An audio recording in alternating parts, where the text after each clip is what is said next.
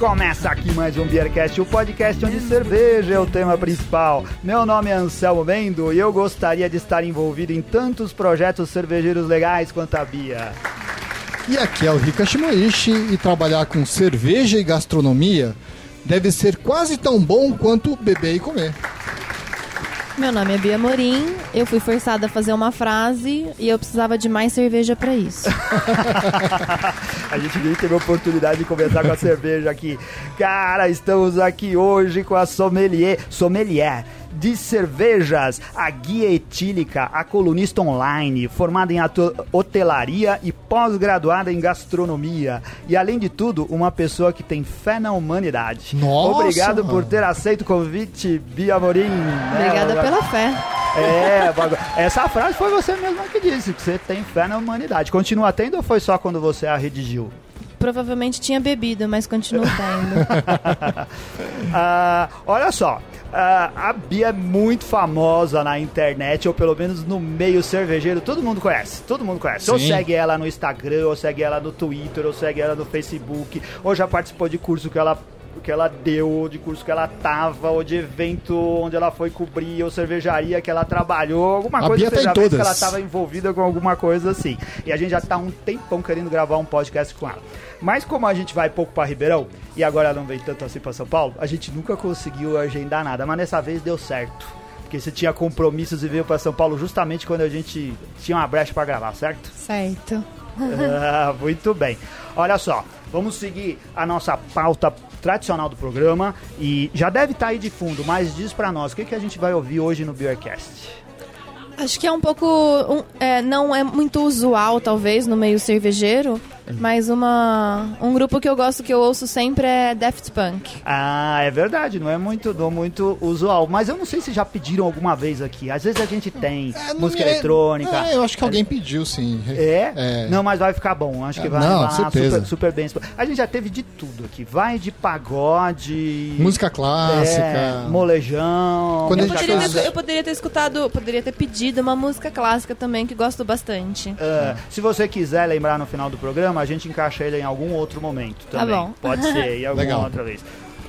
Ô Ricardo Shimoichi, quando a gente tem, tem programas com entrevista aqui, a gente dá menos importância pra cerveja. Mas não que a cerveja mereça menos importância. Mas é que muitas vezes a gente dedica uma pauta toda só pra falar dela, contar é a história, falar da cervejaria. Hoje não é o caso, mas a gente não. escolheu uma coisa aqui que tem a ver com a convidada, certo? Isso, é uma cerveja que a gente gosta bastante, a Bia também diz que gosta.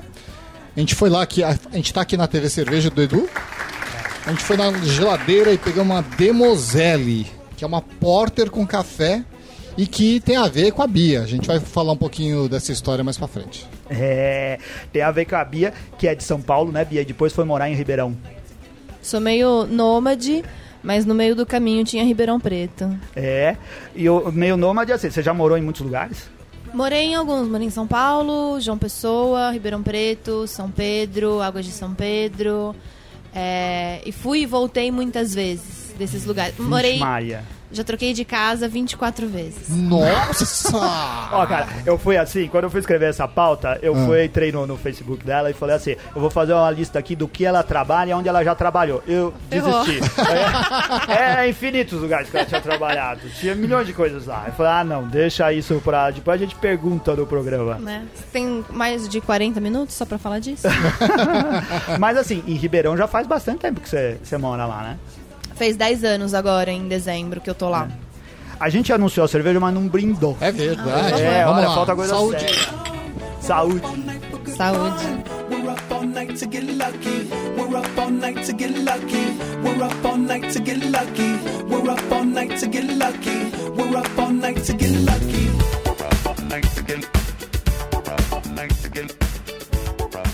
Ah, faz tempo que a gente não bebe. Bom, não faz tempo que eu não bebo Demoselle em casa, porque eu gosto muito dessa cerveja. Uma Tinha. Delícia. E eu não espero, às vezes, ficar frio pra tomar. Eu bebo mesmo quando tá calor. Ribeirão, por exemplo, nunca faz frio, então. Nunca faz frio. Lá seria é uma verdade, cerveja que não sairia nunca. Mas você bebe lá também, certo? A gente bebe à tarde, né? Junto com o pão de queijo e tal. Ah, olha, junto com o pão de queijo. Harmoniza, hein? É. Harmoniza. Você já trabalhou na Colorado? Comecei na minha carreira cervejeira na Colorado. É. Eu descobri a cerveja na Colorado. Você foi para Ribeirão com que idade?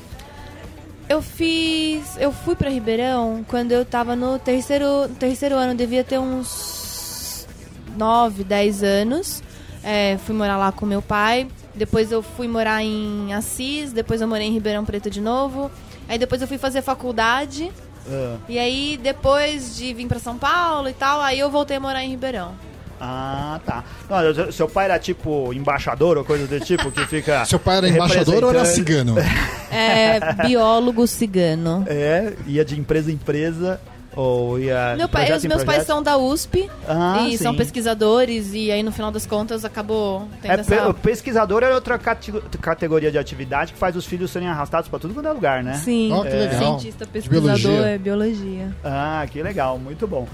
E, e aí, então, o seu envolvimento com cerveja começou aí. Quando você foi para Colorado, você dava, você dava aula e foi levar seus alunos lá, não era um negócio Isso. assim? Isso. Em 2010, eu estava dando aula de bebidas e bar, numa faculdade lá de Ribeirão Preto. E fui levar meus alunos e conhecer também o processo da cerveja mais de perto. Hum. E aí eu esbarrei no Marcelo, que é o fundador da Colorado, e dez dias depois, por meio de que a gente ficou conversando pelo Facebook e tal, Dez dias depois ele me convidou para fazer a parte de eventos lá da fábrica. É. E aí um mês depois, o Rodrigo Nikima, que era o gerente de marketing lá, é, ele saiu e acabou ficando nas minhas costas cuidar do marketing, assim. Então, eu sou uma pessoa formada em hotelaria, tenho pós em gestão em gastronomia e acabei indo pro marketing, assim, Acho que foi pura cerveja mesmo. Mas o marketing é uma. Os, eu conheço muita gente que trabalha com marketing, né? Eu trabalho com design e publicidade, então eu me envolvo muito com o pessoal do marketing. Eles ficam malucos quando falam isso, mas o marketing é aquele lugar que abraça todo mundo, né? As pessoas das mais diversas profissões vão, às vezes, trabalhar no marketing por os mais diversos motivos. Não que isso diminua a, a, habilidade de quem trabalha em marketing. Mas marketing não é só comunicação, é negócios, é um monte de coisa marketing, né? Então Sim. envolve muita habilidade. É, mas já tá bacana, né? Que você tem uma amplidão de oportunidades no mercado que às vezes você nem espera, que nem aconteceu com a Bia. Né? É. É, acho que o marketing a gente acaba é, vendo que ele está tão inserido né, no, no, nosso dia a dia. E quem está de fora, sei lá, é, professores, né, assim, um pessoal que não tem muito contato com, com empresa e tal, acaba não percebendo quanto que o marketing está inserido ou é importante, tem um papel fundamental nessa, nessa comunicação né, com o cliente. Trabalhar no marketing da Colorado foi uma experiência incrível, assim, para mim. Eu acabei me encontrando um pouco também dentro do marketing, né? Legal. Qual projeto você teve envolvida? Uh, assim, alguma coisa que, que te lembre e te dá orgulho lá na Colorado? O da Colorado a gente fez a Flip, que foi muito legal, que foi um evento que a gente fez a harmonização em alto mar com escritores e poetas. A Nossa, gente alugou um catamarã. E aí, lá em Angra dos Reis, que é bem feio, uh, né? É o... A gente passeava de catamarã com essas pessoas enquanto harmonizava é, Cauim, Índica, Ápia, Demoselle. Nossa senhora. Aí, aí o pessoal pulava na água, voltava, comia, bebia cerveja. Nossa, voltava. isso deve ter sido muito chato. Né? É. é. o primeiro festival de cerveja de Blumenau com, com esse formato mais artesanal e tal, foi muito legal de participar também. Inclusive porque hoje a gente consegue ver a proporção que toma, né? Então às vezes a gente faz uma coisa pequenininha lá atrás Uhum. Parece que não teve tanta importância e que ao longo dos anos vai crescendo e vai ganhando força, né? E, enfim, a gente lançou cervejas legais, assim. É, eu me formei em sommelier de cerveja pela Colorado, né? Logo em 2010, que foi muito importante também. E acho que a Colorado me abriu muitas portas, né? Assim, acho que abriu portas para muita gente do mercado. A sua formação, você se formou em hotelaria? Formei em hotelaria no Senac de Águas de São Pedro e depois eu fiz uma pós em gestão de negócios em serviços de alimentação. Legal. E aí você dava aula na faculdade? Era faculdade? É, dava aula na faculdade. Dava aula para gastronomia, hotelaria e turismo e a minha matéria era bebidas e bar. Ah, legal. É. Pô, é, essa matéria deve ser muito boa, né? Porque é uma coisa que a gente, todo mundo tem especialidade nisso, né, cara? Porque assim, você vai na faculdade, quando você não tá em aula, você tá no bar, né? Normalmente você é desse jeito.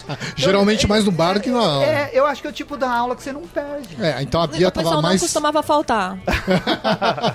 Ainda mais porque tinha degustação. É, então, isso que eu ia ah, perguntar. Sim. O pessoal tinha aula de degustação? Tinha, sim. É. A, a, ideia... aula era de sexta-feira, à noite. Eu tive um semestre que eu dei a última aula de sexta-feira. Nossa. Que normalmente é a aula que todo mundo cabula, né? É, sim. Dá degustação pra ver se alguém vai cabular. Não vai. Cara, eu acho que essa daí é a faculdade perfeita. Ia dar, dar, dar tudo, tudo certinho. I feel the shining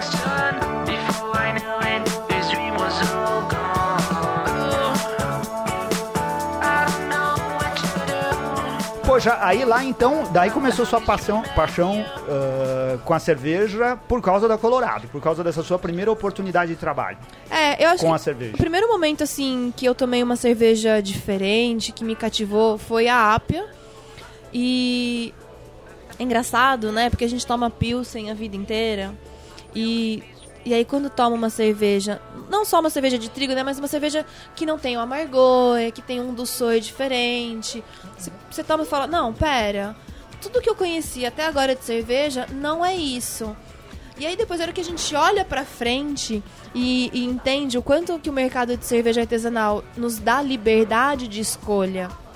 E para alguém que, que tem a questão da gastronomia, né, como profissão e como paixão, você ter liberdade de paladar, de textura, de sabor, de aroma, assim, é infinito, né? Hum. Quanto que a gente pode provar? Você fala, meu, eu quero trabalhar nisso, porque eu vou ter que provar infinito, né? Não vai acabar nunca as descobertas. Então eu me vi ali num processo de uau. Hum. É, então é muito mais do que eu sempre imaginei. Eu Encontrei sempre gostei de tomar cerveja. Eu não, não, não imaginava. É, que eu acho que é um pouco isso, né? Assim, a pessoa que a gente vê, né? Eu, e aí depois ao longo desses, desses sete anos quase aí, gosto muito de dar palestra, de dar aula, de fazer degustação, de servir pessoas que nunca tomaram cerveja artesanal hum. e prestar atenção assim na reação da pessoa. Ela vai pegar o copo de cara, na hora que ela pega o copo e sobe o copo, já vem aroma. É. Já não é uma coisa que ela está acostumada. Né? Então é bonito é, a gente poder acompanhar esse uhum. processo, porque depois que a pessoa foi encantada pelo aroma, pelo sabor e tal, ela acaba uh, sendo sulgada ainda mais pela questão da cultura, né, que está toda envolvida. Muito legal. Olha só, é, a, a aplica... quando você saiu da Colorado, você foi trabalhar no que no mundo da cerveja? Aí eu não, não, na verdade eu tava até fugindo um pouco do mundo da cerveja. Queria trabalhar um pouco mais com gastronomia junto. Eu abri uma empresa, que é a minha consultoria, que chama Por Obsequio.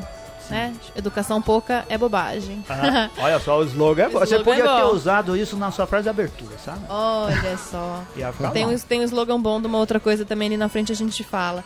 É, é. Então, daí eu abri a Por Obsequio, porque eu queria dar treinamento em atendimento não de cerveja só, né? Mas a questão, assim, de treinar garçom, de, uhum. das pessoas do serviço, porque eu sempre Sim. trabalhei com serviço. Então eu Sim. queria voltar um pouco para essa área que é muito abandonada. E é muito importante, né? Muito e é muito importante. Sim. Hoje, na cerveja artesanal, ainda mais. Você vai num bar, a pessoa que não conhece, ela precisa ali de, uma, de um direcionamento, né? Mas não só o direcionamento. Cadê a, a questão do serviço no sentido de excelência em atendimento, né? Sim. Então, acabei indo para essas bandas, mas a cerveja nunca me deixou fugir muito. Então, hum. acabava voltando, prestando consultoria é, de diversas formas. Então, faço conteúdo, eu faço, faço desenho de evento, e, enfim. A Por Obsequio quem é? É você e mais uma equipe? E a minha equipe que sou eu. Ah, não, é. não legal. E, e, aí, assim, os clientes ainda são bares, restaurantes? É, Sim, esse... é, claro que hoje eu tenho mais forte cerveja, a parte de treinamento em atendimento eu acabei deixando um pouco de lado, porque é, não, acabou não sendo o foco, hum. né? A, não foi a demanda, na verdade, que eu tive. Uhum. E hoje são mais cervejarias mesmo. Ah, legal. A, as cervejarias elas são, são preocupadas uh, nesse tipo de formação, mas não lá com o cliente final. É o, o, modo como as pessoas vão ser atendidas nos bares. Por que, que a cervejaria te contrata? Ah, tem cervejaria que me contrata para fazer conteúdo ou para escrever ah, tá rótulo. Tá. Ou para escrever conteúdo para site, ou para escrever um release, ou alguma aí, coisa aí do não, tipo. Aí não tem nada a ver com treinamento. Não, não, mas ainda faço. Por exemplo, uma cervejaria lá de, de Ribeirão, a SP330, tem agora um bar que é uma distribuidora também. E aí eles me chamaram e eu fiz a parte de atendimento para eles. Não fiz a parte de cerveja. Mas aí, por conta de estar tá já acostumada e muito dentro do, do, ambiente cervejeiro, a gente acaba falando pro pessoal sobre cerveja, sobre como servir cerveja também. Mas eu acho que sim, acho que cada vez mais as cervejarias estão preocupadas em como o produto chega e como é atendido. Ah, legal. Precisa mais investimento, talvez. A gente Sim. tem muito sommelier formado hoje em dia. Quantos sommeliers formados a gente tem no Brasil hoje? É, tem sommelier pra caramba. Mais de 3 mil sommeliers. É. Mais, com certeza. E assim, o que, que essas pessoas estão fazendo, né? Elas estão buscando emprego. Um monte de gente me escreve. Ai, oi, Bia, tudo bom? Me formei sommelier de cerveja. O que, que eu faço agora? é, oi, deixa eu te ajudar, pera.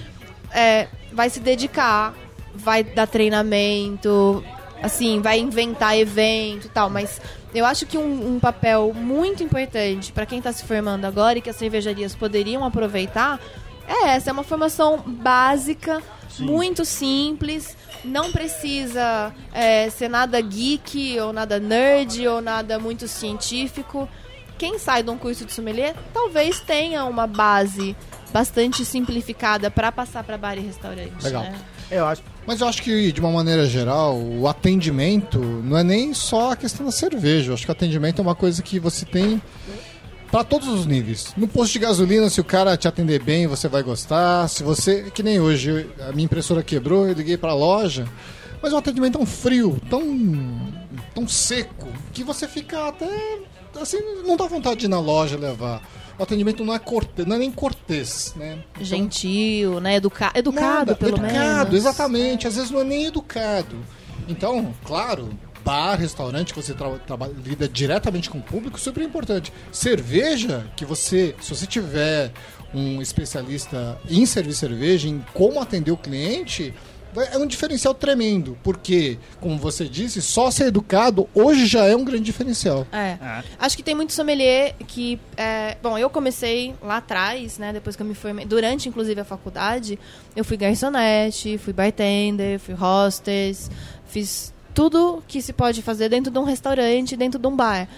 Então, eu acho que, que o começo é isso, né? O pessoal escreve, ah, o que, que eu faço?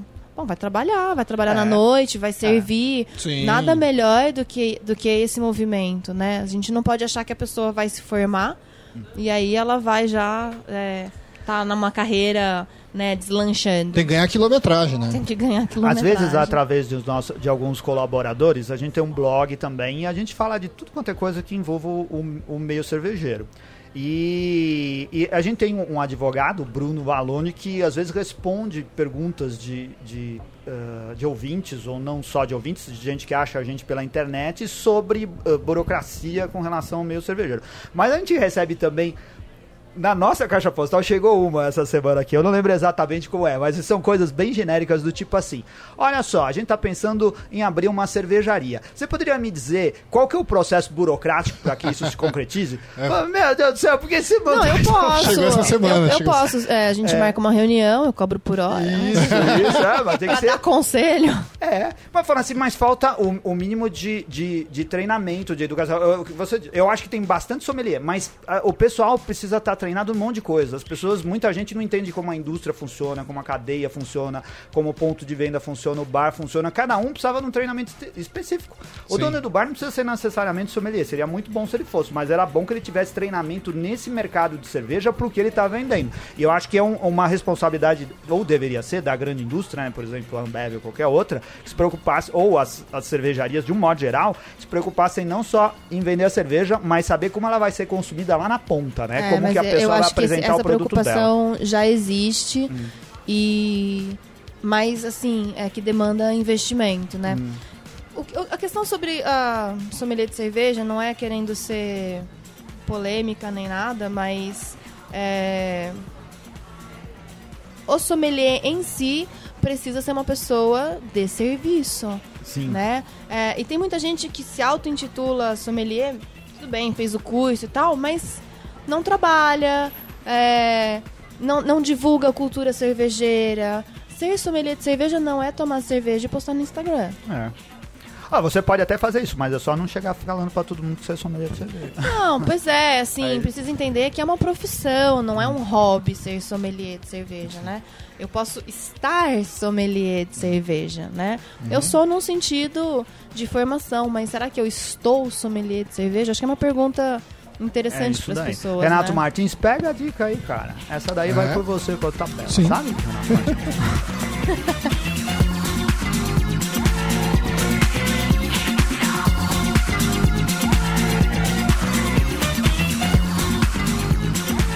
Dia, ó, seu sotaque não nega que você é uma mulher do interior de São Paulo.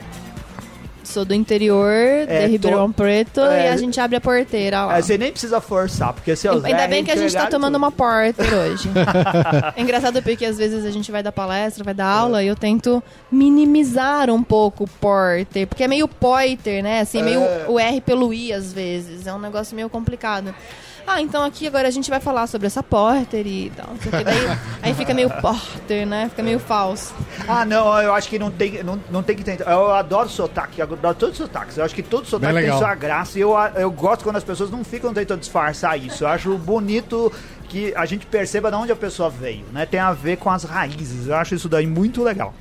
A gente até outro dia conhecia o, até outro dia, até alguns anos atrás, quando eu falava em Ribeirão, né? Pelo menos eu e o Ricardo, nossos amigos, a gente falou, ô oh, Ribeirão, a cidade do pinguim, Isso. aquela que tem o, o chopp encanado, né? Que vai direto pra torneira do bar. E hoje o Ribeirão já tá ganhando a fama da capital da cerveja artesanal no Brasil. É. É sério isso? A gente tem uma disputa entre BH, Blumenau, enfim, é... né? Talvez eu diria a capital do chopp. Hum. Né? Que o pessoal fala agora que Blumenau é a capital da cerveja, não tem problema. Ribeirão, pode ser a capital do chopp, eu até prefiro. é, a gente tem é, história de Ribeirão Preto com a cerveja, ela é de 130 anos atrás. O Pinguim deve ter acho que 80. E é uma história é, interessante, né? Porque 1890 e bolinhas, a cidade tinha 12 registros de cervejaria.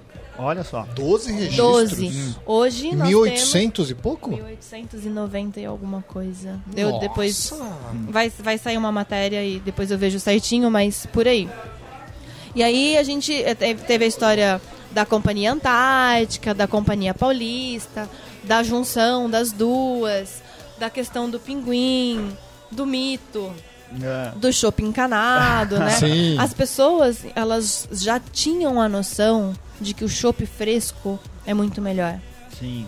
Mas daí como cria-se um mito para uhum. tipo tornar aquilo ainda mais lúdico, né? Mais lendário, eu até diria.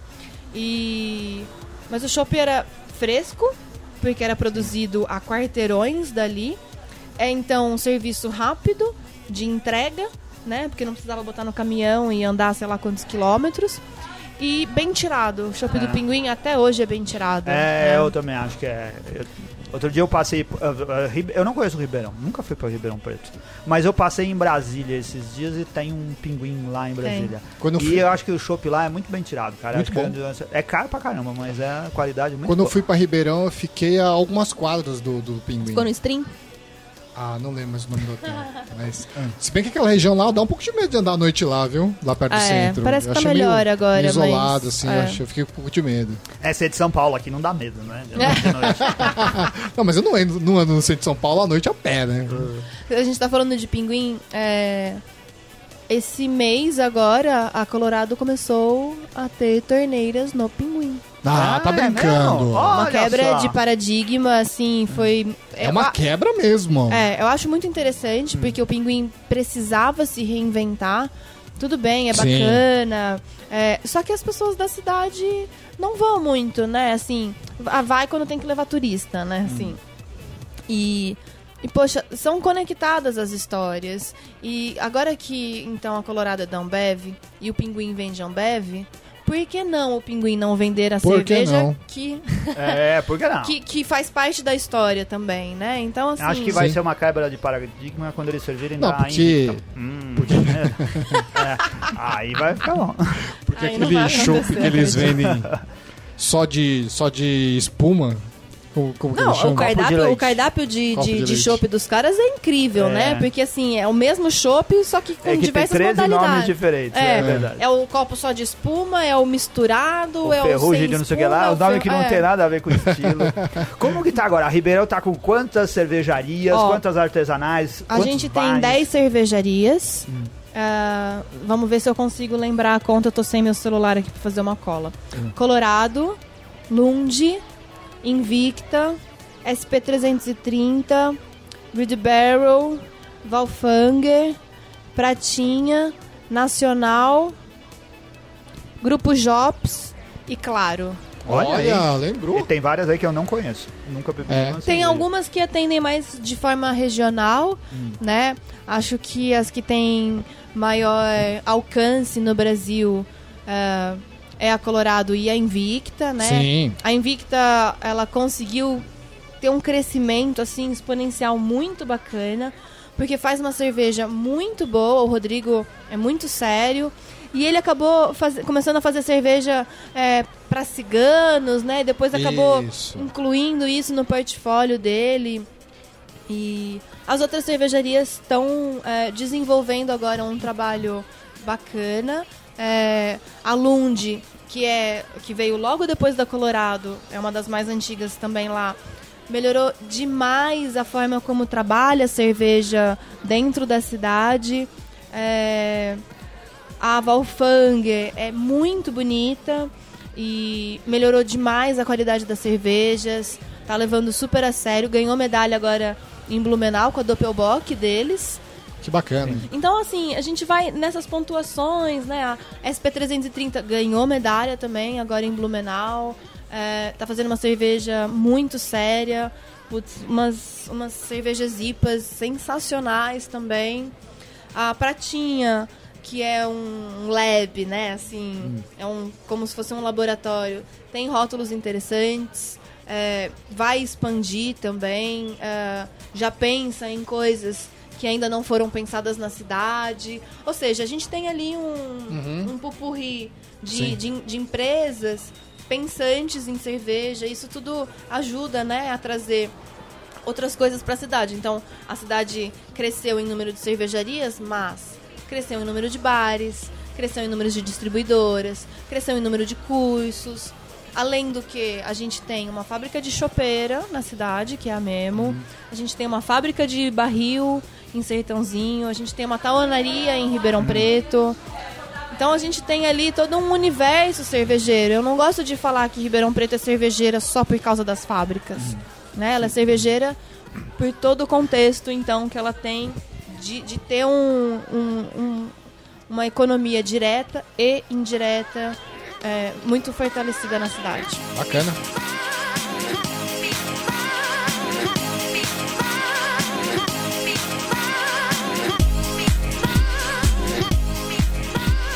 Isso já, já viabiliza um turismo cervejeiro na região? Sim. É, nasceram dois projetos lá em Ribeirão Preto, que é o Tour Cervejeiro, que é da sommelier Carla Valentim. E é, fiz com ela, por isso que eu me auto-intitulo guia etílica também. Fiz com ela os primeiros passeios. Tem um outro que chama Rota da Cerveja, de uma agência de turismo que também fazia essa, essa brincadeira, né? Então, ou visitar as cervejarias no final de semana, ou fazer uma rota de, de bares que são dentro de cervejaria durante a semana, enfim. Mas já é uh, uma coisa muito bacana, né? Porque a gente vê em outros países. Sim, sim, sim. sim. Né? Eu, eu, eu, eu, diria que isso daí é fundamental para qualquer cidade que, que queira ter. Uh, cidade com esse potencial, né? É absurdo uma cidade que tem um monte de cervejaria não ter um. Uh, ligar isso ao turismo de alguma forma. Porque não é algo tão difícil de fazer. Ainda mais que. Uh, eu acho que. Isso eu acho que é uma coisa legal da formação que o pessoal de, de, de cerveja aqui no Brasil teve. Grande parte do pessoal que é dono de cervejaria, que é dono de bar teve a sua formação empírica não, não no Brasil, teve essa formação fora do Brasil, onde essas coisas Sim. são muito comuns. É, é natural, né? É natural. É o, o turismo e, e, tudo que envolve o, o, público ir até a fábrica, a fábrica ter um bar, sim, o, o, sim, bar sim. receber diretamente a cerveja e tá tudo interligado. E parece que as pessoas já pensam assim, porque quase com todo mundo que a gente conversa, quem não fez talvez tenha intenção de fazer algo que esteja é, facilite a, a visita e, e, a permanência do turista em, no processo dele, nos produtos que ele, de consumir os produtos que é, ele, Ribeirão vem, vem, melhorando assim ao hum. longo dos últimos anos. Acho que o turismo cervejeiro é Inclusive, assim, a preparação da fábrica, né, em receber, isso que você estava falando. A gente acaba criando melhorias e aí o turismo cervejeiro, ele acaba conectando com um turismo mais gastronômico. Aí a pessoa acaba indo é, num museu ou numa exposição. Ela acaba fazendo outras coisas na cidade e isso melhora para todo mundo, né? Bia, agora para te colocar numa fria, qual que é o melhor bar de Ribeirão Preto? Ah, vamos arrumar briga. Então, Ai, eu esqueci de falar, faltou uma cervejaria, a gente fez as contas erradas. Não, eu falei Red Barrel? Falou. falou. Ah, o então tá. Rafa, tá. né? Falou. Sim, é. Hum. Porque assim, existe. É, você falou de bar, eu gosto muito da Red Barrel como bar, né? Assim, gosto de ir lá, comer, gosto do ambiente e tal. Mas o meu bar preferido em Ribeirão é o Beer Garden. Aí toma essa, Rafa. Perdeu. o Rafa, a gente já, já fez várias coisas com ele, já gravou com a gente. O Rafa é um cara super envolvido com, com, com, com o negócio cerveja, né, cara? Ele Sim. pensa daquilo profundamente, com uma grande relação com, com o design, com a estética da coisa. Eu acho é, isso muito então, eu acho que a questão do, de ser um bar pirata, né, é muito, é muito legal essa brincadeira. Porque você vai no bar e não é só um bar, né? Assim, tem todo uma um lúdico é. ali. O que, que o Beer Garden te atrai? Eles têm diversidade, uhum. né? Então, isso que acaba sendo uma coisa interessante. Porque eu vou lá, cada semana as torneiras têm shoppes diferentes, eles Legal. receberam novidades. Isso é bacana. É. Uhum. E eu acho que eles, como bar também, assim, eles evoluíram, eles estavam num lugar menor, hoje eles têm um espaço super bacana, fazem braçagem de final de semana, são conectados com a cultura cervejeira. E o, o Marcelo, que é um dos donos, ele cuida da linha de chopp e das taças de uma maneira assim incrível. Ah, então eles eles têm esse cuidado, né? É, que a gente vai em vários bares diversos. É. E assim, você pede um chopp, você sabe que o chopp é bom. Uhum. E o chopp é bom. Mas as pessoas não têm o cuidado Isso. com a limpeza das chopeiras, hum.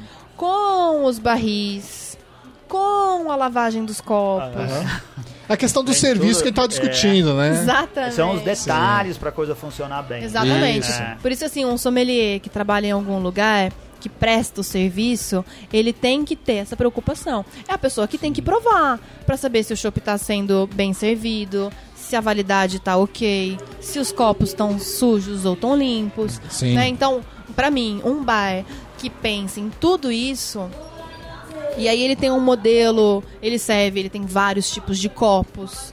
Então ele vai, ele vai pensar a cerveja pro copo. Legal. Então, assim, ele é completo nesse sentido, a comida é boa também, é. o, o, atendimento do pessoal lá é muito bacana. Então, é meu bar preferido é o Beer Garden. Ah, muito Beer Garden é Beer Garden mesmo? Tem mesa de jardim, esse tipo de coisa? Não, eles começaram no, no Mercado Novo, lá de Ribeirão, e eles vendiam coisas de jardim junto. Ah. eu acho que o Maurício Beltramelli falou sobre isso, que é. de um lado era jardim, do, é, do outro, do lado era, era, cerveja. Era cerveja. É, é. Mas agora eles estão num espaço super bacana, é, que tem que tem umas mesas mais legais, assim, diferente. Eu fiquei feliz com eles.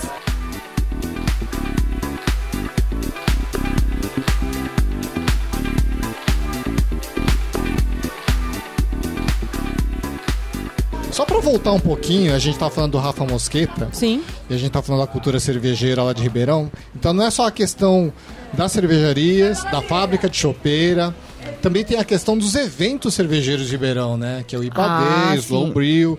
Isso também contribuiu para que a cidade tivesse essa. O essa turismo fã... cervejeiro exatamente. também, né? É, o turismo cervejeiro, exatamente. É. A gente acaba recebendo um público bem grande lá. A gente vai aprendendo também, né? Assim, o, o Rafa, o João Becker, né? Que, que, que tem o selo da Academia de Ideias Cervejeiras.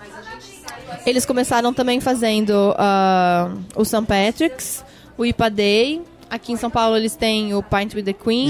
Isso. É, o IPA Day é um evento que, assim, as pessoas ficaram loucas, né? Assim, putz, um evento, IPA Day, uhum. cheio de cervejas e...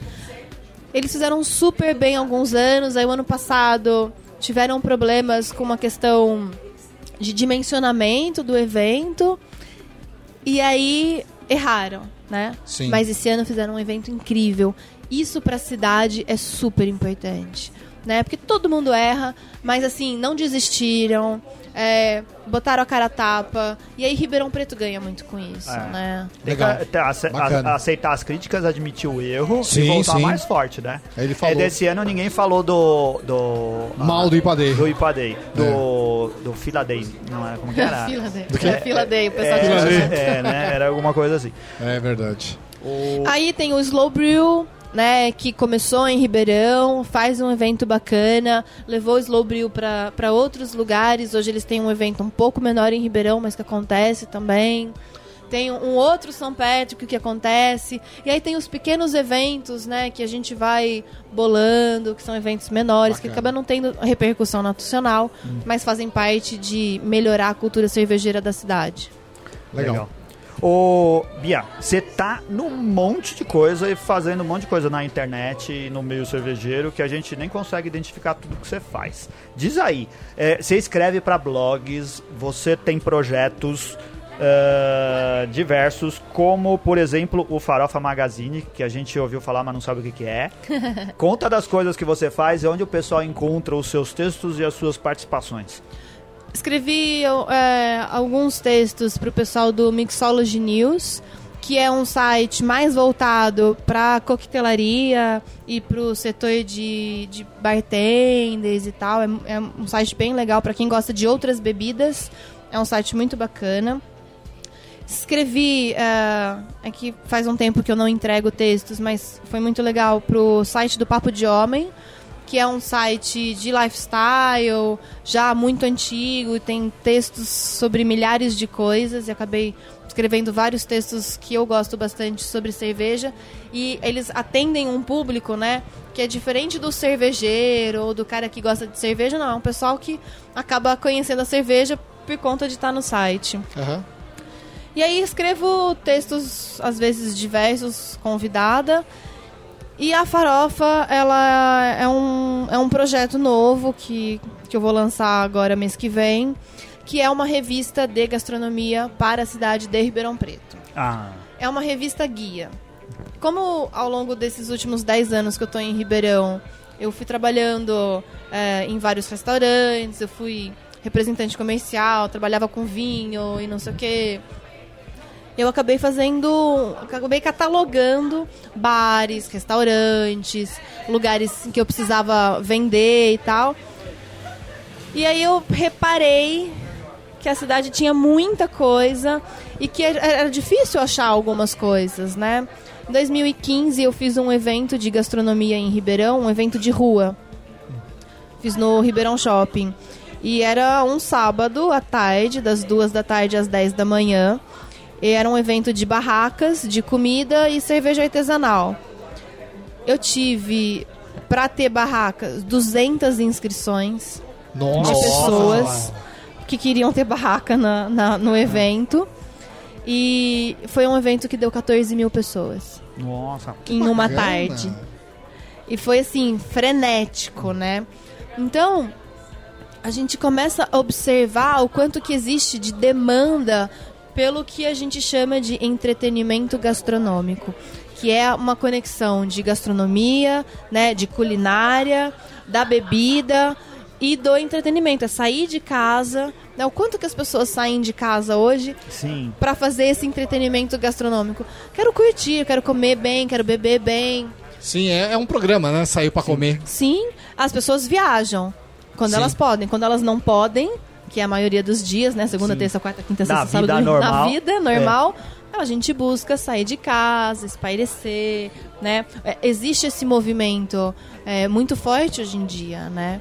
Então, uh, eu queria poder dar oportunidade para várias pessoas pequenas é, que não têm grana, às vezes, para anunciar e tal.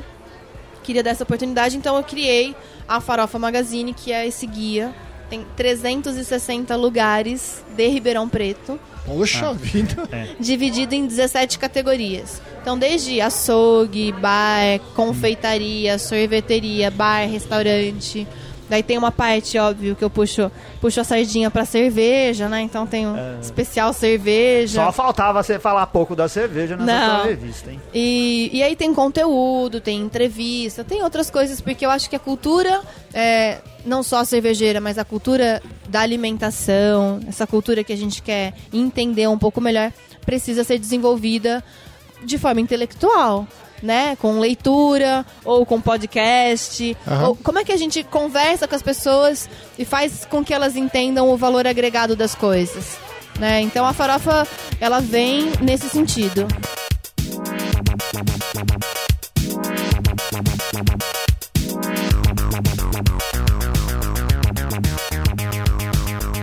Muito bom. Bia, olha só, você... a gente tá quase no final do programa, já deu aqui Infelizmente, o papo tá tão agradável, mas passa rápido. É verdade. Uh, menores de 2016 na cerveja. Você puxou a sardinha pra Ribeirão, porque você falou que a maior Alto voto não vale, hein? produzida no Brasil foi a Invicta 108 Imperial Stout. Putz, é uma baita cerveja, é. né? Assim, é, é, gostoso porque a gente tá lá, então eu acho fácil, eu não sei o quanto as outras pessoas. Ah, aqui em São é, Paulo a gente bebe é, também. Eu acho uma puta cerveja. Eu sou muito de cervejas escuras. Não à toa, assim, fiquei muito feliz que vocês escolheram a Demoiselle.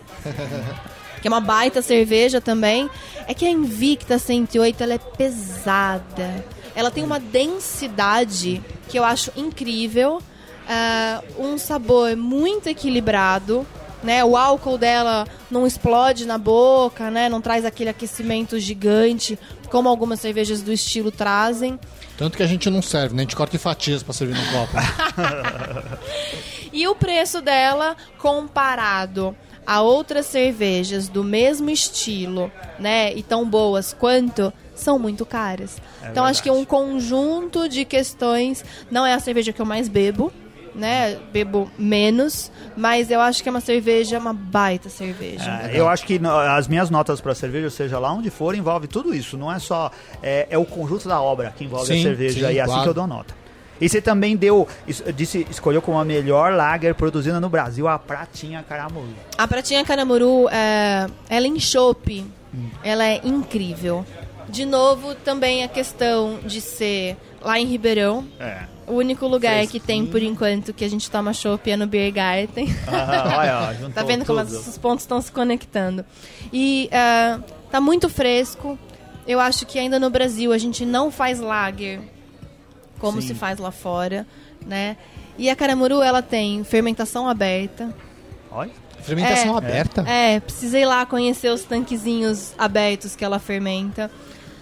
Então ela tem uma limpeza no paladar, assim, muito, muito bacana. O malte super equilibrado. Eu gosto muito do estilo Vienna Lager.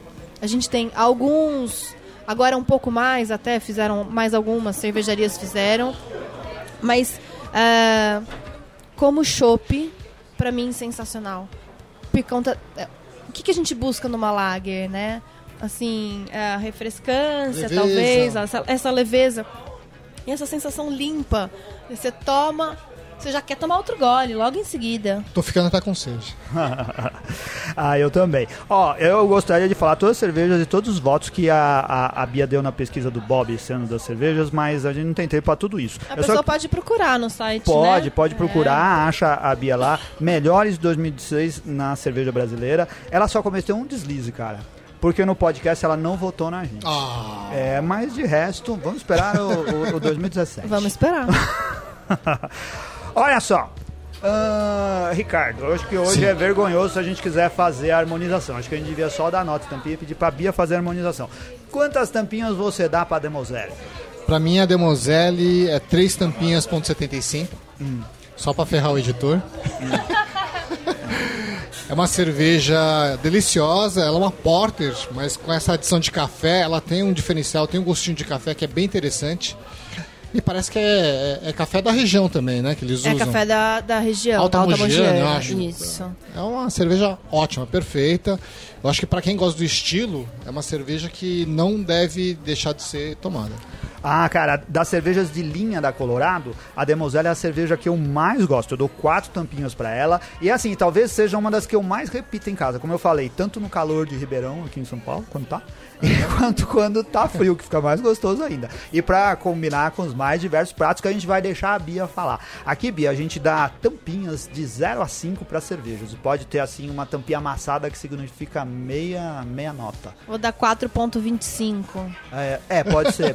aí se vira aí, Gustavo, passa para arrumar 0,25 tampinhas amassadas para você colocar. É eu, eu gosto muito da Demoiselle, eu acho que ela tá muito boa agora, inclusive a gente vê, né, ela tem ali uma, um linear gostoso, o café é muito bem inserido, não é, Sim. é, não, assim, putz, é só café, não, não é. A gente consegue sentir os maltes torrados, consegue sentir o café, o, não só o torrado do café, mas o frutado, o aroma do café. Eu amo tomar essa cerveja com sorvete de creme. Olha, funciona muito bom. Ou com brigadeiro. Também fica bom. Tipo, coisas simples. Ah, eu tô com brigadeiro em casa, hein? Olha só, só não tem, acho que é demosar. Ai, não, olha, me abriu o apetite.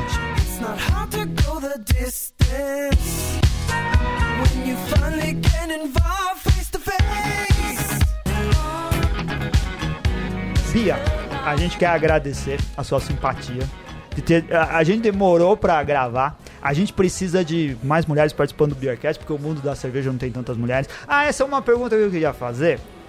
É, ficou longo, mas eu acho importante fazer. A mulher já participa do mundo cervejeiro como deveria? É tratada como deveria? E você acha que a representatividade feminina está adequada já? Olha, é, se você tivesse me perguntado isso no começo do ano, eu acho que a resposta seria diferente.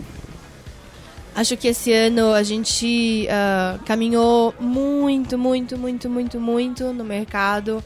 Uh, não só por uma questão de que o mundo, né, o planeta, parece que está sendo forçado a prestar mais atenção à maneira como lida com o feminino, mas é, muitas mulheres entraram no meio cervejeiro, muitas mulheres conseguiram se posicionar de uma maneira uh, inteligente no mercado, ou seja, uh, elas estavam lá fazendo um trabalho muito bom e aí ganham um reconhecimento hum.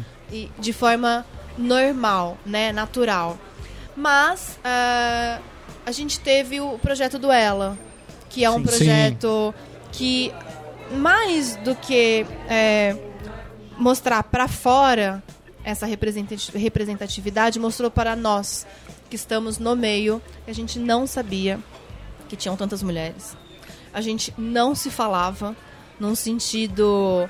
É, quem são? Ah, eu tenho meia dúzia de amigas no meio cervejeiro que são mulheres, mas não sabia que tinham tantas. A gente tem um grupo no WhatsApp é, para organizar as questões do Ela, mas aí tem o grupo do Facebook que tem quase 200 mulheres. Sim. Então, é, eu acho sim que a mulher hoje tem um papel é, fundamental no meio cervejeiro, é respeitada, falta alguns trogloditas é, deixarem de, de, de, de fazer pirraça, né?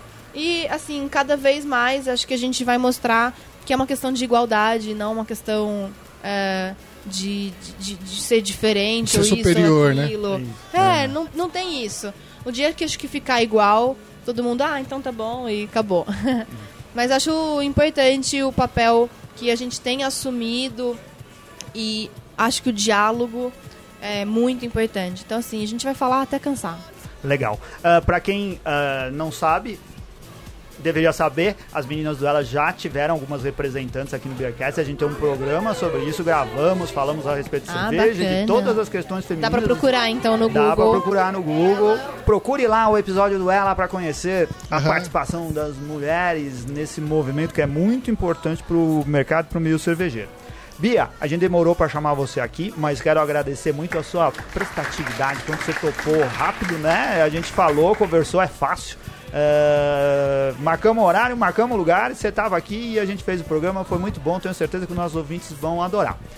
Diz para nós assim, quais são os projetos? Você é acessível nas redes sociais, o pessoal pode te mandar e-mail ou pode, se não, uh, te adicionar no Twitter, no Instagram, te seguir no Instagram, como que faz? No Instagram é Bia Sommelier, no Twitter é Bia S. Amorim, hum. no Facebook tá um pouco lotado, não consigo mais aceitar pessoas. então não, mas segue a Bia lá. Mas dá pra seguir. E assim, a pessoa que quiser me mandar um e-mail. É, ou me mandar uma mensagem no Face, sou super aberta, às vezes eu demoro um pouco para responder por conta de, de, volume de trabalho, mas é assim, que eu puder ajudar a pessoa, né? Eu, eu gosto, inclusive, né? Então, pode me escrever, pode procurar que se, se, se eu puder, eu com certeza dou uma palavrinha. Queria agradecer vocês, muito, muito obrigada. Eu acho que o trabalho que vocês fazem é incrível. A gente está no programa número 203, pelas contas que vocês me passaram. É... Quatro anos de programa. É, o seu vai ser um 200 e pouco, assim. É, tá. É, daqui, ó, daqui uns dias adiante de hoje. E, assim, é muito, muito importante esse trabalho, porque, assim, divulgar a cultura cervejeira Acho que é de diversas formas, né? E, e reconhecimento do trabalho, assim, eu fico lisonjeada de estar aqui, porque eu acho que é, é mais uma das formas da gente engrandecer o potencial brasileiro. Ah, muito bom. A Legal. gente que agradece, fica feliz. Tem, estamos falando para os nossos ouvintes, mas isso vai repercutir. Você vai ouvir as palavras deles depois quando o episódio for por ar. Por ar. É, vai no blog, aí você, se você quiser interagir pelo nosso blog também, tá? Exatamente, se alguém quiser escrever, depois eu é, converso lá. Legal. Aí, Obrigada. ouvintes, como vocês viram, um episódio muito instrutivo, onde você aprendeu mais sobre o universo da cerveja, né? Sobre as diversas profissões que envolvem, como você pode. Uh, uh, trabalhar e como que o mercado pode melhorar a partir dos aperfeiçoamentos que, que são uh, necessários. necessários e possíveis uh, no dia a dia. O Ricardo Shimoishi, diz para mim, nas nossas despedidas finais, onde se compra camisetas do Beercast? loja.beercast.com.br Compre lá a sua camiseta especial, aquela que só seu amigo cervejeiro vai saber do que, que se trata, que é, que é, que é a camiseta da West Lettering que tá Isso. muito bonita, bem bacana. Bem bacana, bem feita e aquela que só o cara que já é um iniciado nas artes cervejísticas. É como diz o Anselmo, poder... É. se você usar a camiseta e o cara te dá uma piscadinha, não é que o cara tá te paquerando, é porque não, o cara sabe sacou. a camiseta que você tá usando. É verdade, cara. E também o Cerveja na Mesa, o clube de assinatura Sim. cervejeiro da Cerveja Store, cara. Isso, o Cerveja na Mesa é um clube diferenciado, porque ele apresenta mesas diferenciadas, tem a mesa das amargas, mesa das leves, mesa das escuras e a mesa completa. Você pode escolher a mesa que você quer a cada mês, então você vai ter uma diversidade de cerveja muito grande ou um estilo diferenciado se assim você desejar. Assine Cerveja na Mesa, porque além de você ter 10% de desconto na sua assinatura, você é, pode comprar cervejas na Cerveja Store com 15% de desconto. É isso daí. E vamos acabar logo com esse programa, senão o Renato não vai editar, que já passou de uma hora, ele vai ficar bravo. Valeu, muito obrigado e até a próxima semana. Um abraço, Tchau. valeu.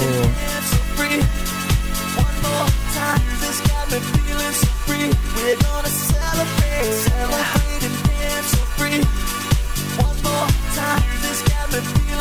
We're gonna celebrate.